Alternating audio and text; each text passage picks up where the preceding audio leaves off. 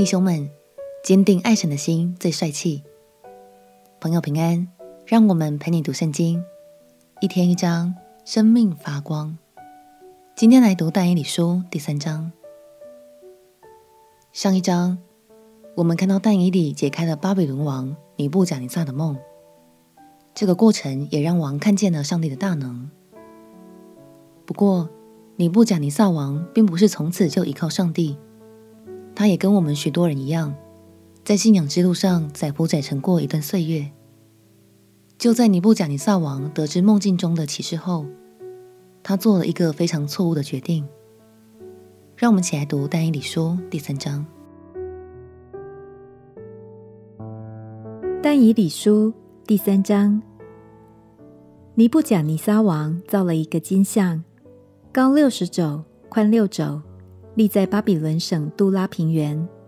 尼布甲尼撒王差人将总督、钦差、巡抚、聂斯、凡斯、谋士、法官和各省的官员都召了来，为尼布甲尼撒王所立的像行开光之礼。于是总督、钦差、巡抚、聂斯、凡斯、谋士、法官和各省的官员都聚集了来。要为尼布甲尼撒王所立的像行开光之礼，就站在尼布甲尼撒所立的像前。那时传令的大声呼叫说：“各方、各国、各族的人哪、啊，有令传于你们：你们一听见角、笛、琵琶、琴、瑟、笙和各样乐器的声音，就当俯伏敬拜尼布甲尼撒王所立的金像。凡不俯伏敬拜的，”必立时扔在烈火的窑中。因此，各方、各国、各族的人民一听见角、笛、琵琶、琴、瑟和各样乐器的声音，就都俯伏敬拜尼布甲尼撒王所立的金像。那时，有几个迦勒底人进前来控告犹大人，他们对尼布甲尼撒王说：“愿王万岁！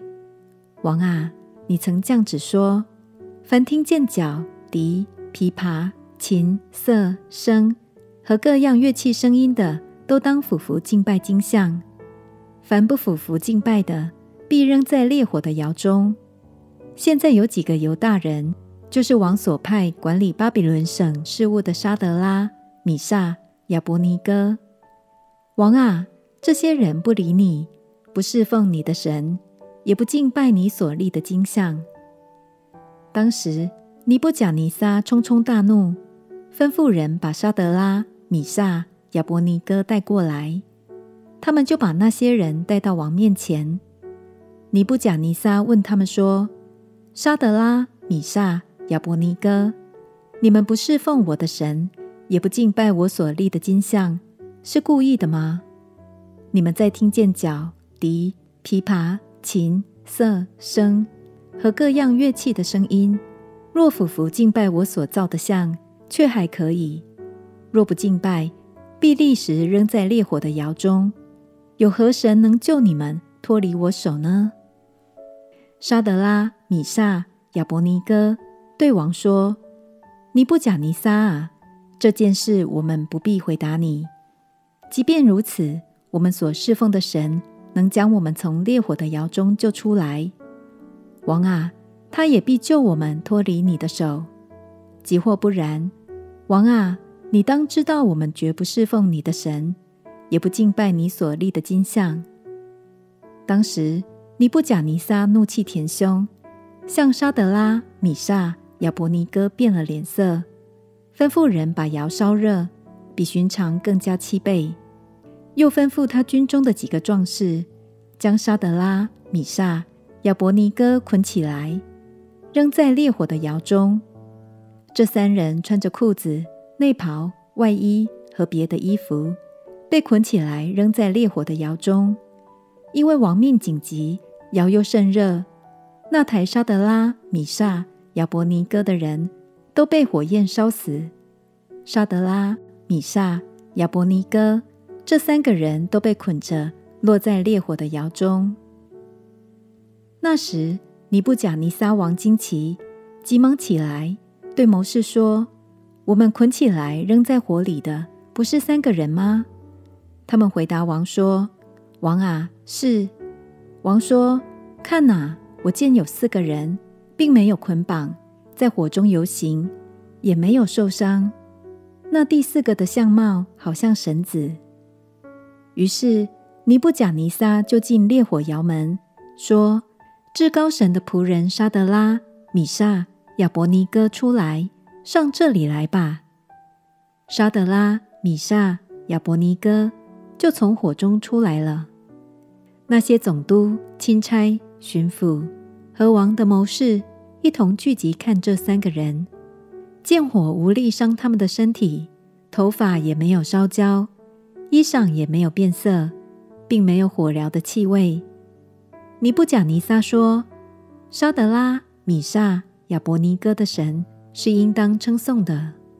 他差遣使者救护倚靠他的仆人，他们不遵王命。”舍去己身，在他们神以外不肯侍奉敬拜别神。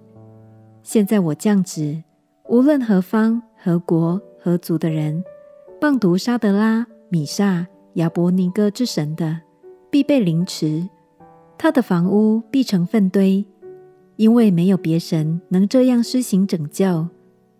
那时王在巴比伦省高升了沙德拉、米煞、亚伯尼哥。